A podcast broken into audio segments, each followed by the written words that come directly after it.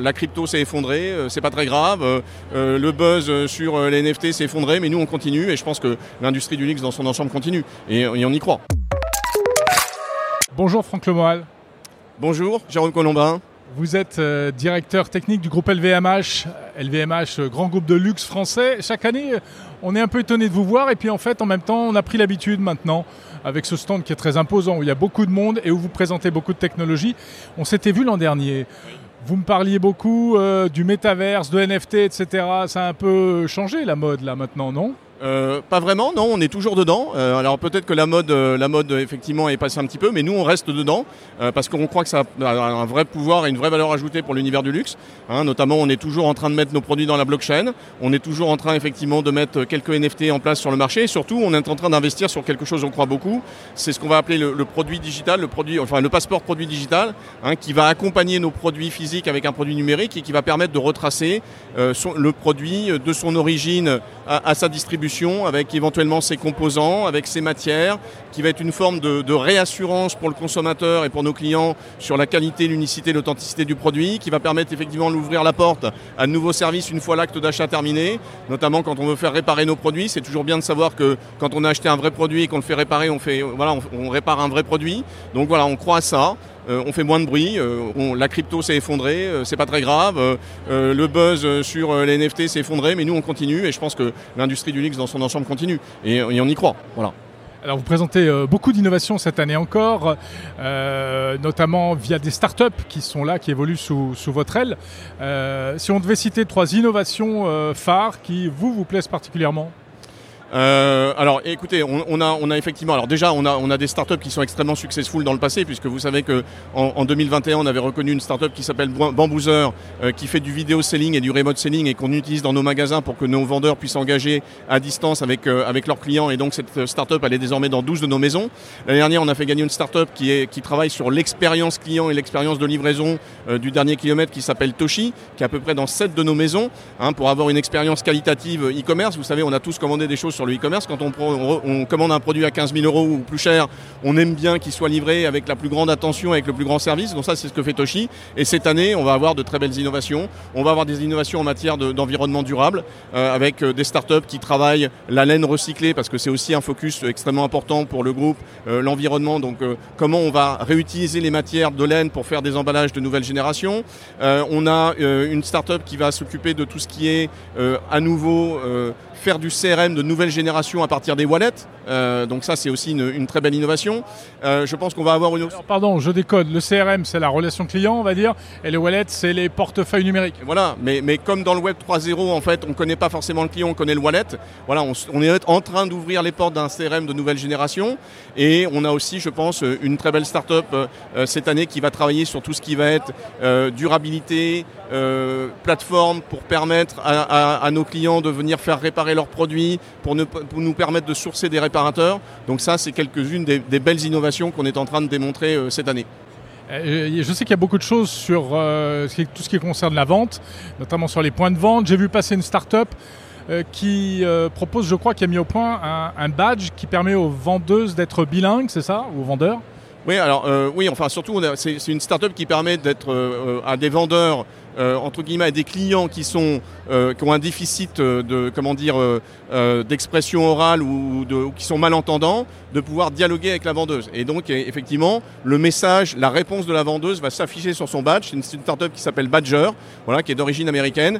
Et voilà, pour des personnes qui souffrent d'un handicap et notamment qui sont malentendants, ça va permettre effectivement d'interagir avec notre vendeuse dans un certain nombre de situations de vente. Voilà. Donc ça aussi, c'est un axe fort puisqu'on travaille beaucoup sur tout ce qui est employé, enfin expérience employés, responsabilité sociale, responsabilité environnementale. Et on a trouvé que c'était aussi une bonne idée pour euh, ouvrir nos magasins, ouvrir euh, euh, voilà, notre univers magasin à des personnes qui peuvent avoir une déficience ou avoir un, handicap.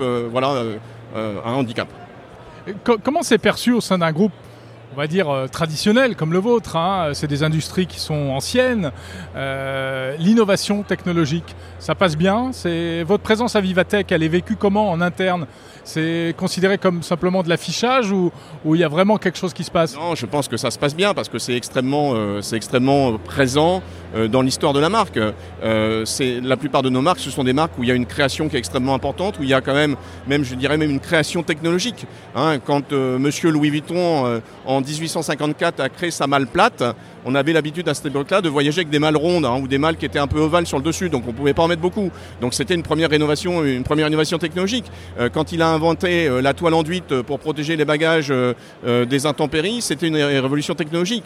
quand aujourd'hui nos, marques de montres sont en train d'investir sur des produits de haute qualité et des pièces mécaniques ou de, très grande qualité, ce sont des ingénieurs. Donc on, on est quand même une entreprise, on est un groupe d'ingénieurs, voilà. Hein, on, que, ne fait pas vendre que des produits, on les, on les invente, on les crée, on les développe, on les produit. Et donc il y a des vrais savoir-faire artisanaux, il y a des vrais savoir-faire technologiques. Et, finalement, on est en train de retrouver, de mettre en perspective ces valeurs de, développement et ces valeurs de technologie et de technicité avec les nouvelles technologies digitales. Donc voilà, donc en fait, euh, euh, peut-être que le monde du luxe a été en retard pendant un certain nombre d'années.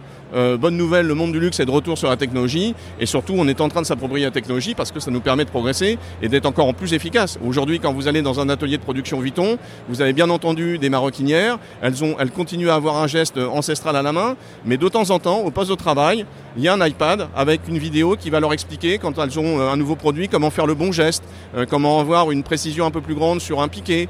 Voilà, ça fait partie. Donc on entre là-dessus. quand vous allez dans des entrepôts de préparation, on attache un soin particulier à, faire un packaging extrêmement luxueux euh, pour, euh, pour nos clients, et eh ben plutôt que le, la personne qui est à la table de préparation se déplace pour aller chercher le produit, vous avez un cobo, voilà, euh, qui est guidé, qui va aller chercher le produit, qui ramène le produit à la table de packing, et on a un acte qui est qualitatif. Aujourd'hui, quand on est dans un magasin Vuitton, bien entendu, ou un magasin Dior, hein, on le voit sur le, le salon, on veut que notre vendeur soit au cœur de la relation, et pour être au cœur de la relation, il faut être digitalisé. Avant, pendant l'acte d'achat, après, et nos vendeurs, on a 60 000 vendeurs aujourd'hui euh, dans nos magasins qui sont équipés d'un iPhone. Sur ces iPhones, ils ont des applications de CRM, ils ont des applications pour proposer des looks euh, à leurs clients, ils ont des applications pour engager la conversation à distance par, euh, bah, voilà, par phone, par téléphone ou par vidéo. quand le client arrive, l'accueil est là. Ils ont sur leur iPhone une application pour personnaliser un sac avec les initiales ou pour faire d'autres personnalisations. Donc en fait, on met à la disposition voilà, de nos équipes, que ce soit en site industriel, en entrepôt, dans nos magasins, de la technologie pour les augmenter. Et, donc je trouve que voilà, les, les, deux mondes se rejoignent. Euh, on est un monde de, créateurs, d'inventeurs, d'entrepreneurs. La technologie, c'est fait avec ça. Et donc euh, je pense que ça se concilie bien. Et c'est pour ça qu'on est présent depuis 7 ans à Vivatech. C'est pour ça, je pense, qu'on est de plus en plus successful. Euh, on a reçu cette année 1350 candidatures de start-up. Je pense que c'est, on est probablement le seul groupe de luxe au monde à recevoir autant de candidatures dans cet événement. Ça nous permet de screener des belles start-up et surtout, ça nous permet de finalement de, de, créer un écosystème où on va s'allier avec des grands de la technologie, euh, que ce soit Salesforce, que ce soit Google, que ce soit Microsoft, euh, mais en même temps on va apporter des startups euh, aussi d'origine française. Par exemple, sur la data, on travaille beaucoup avec une startup française qui s'appelle DataQ. Euh, voilà, on vient de signer un partenariat avec Epic Games pour euh, ces univers digitaux. On vient de signer un partenariat avec, Apple sur cette, la mise en place de Tap to Pay pour faire en sorte que dans nos magasins, le paiement soit complètement fluidifié, notamment aux États-Unis, et qu'on fasse disparaître progressivement les terminaux de paiement. Donc voilà, donc on essaye de concilier le monde des géants de la tech avec le monde de l'agilité des startups pour avoir un écosystème digital euh, étendu, euh, riche et qui nous permet d'adresser les différents euh, cas qu'on a besoin pour nos différents métiers. Merci beaucoup Franck Lemoal, responsable de l'innovation technologique au sein du groupe LVMH.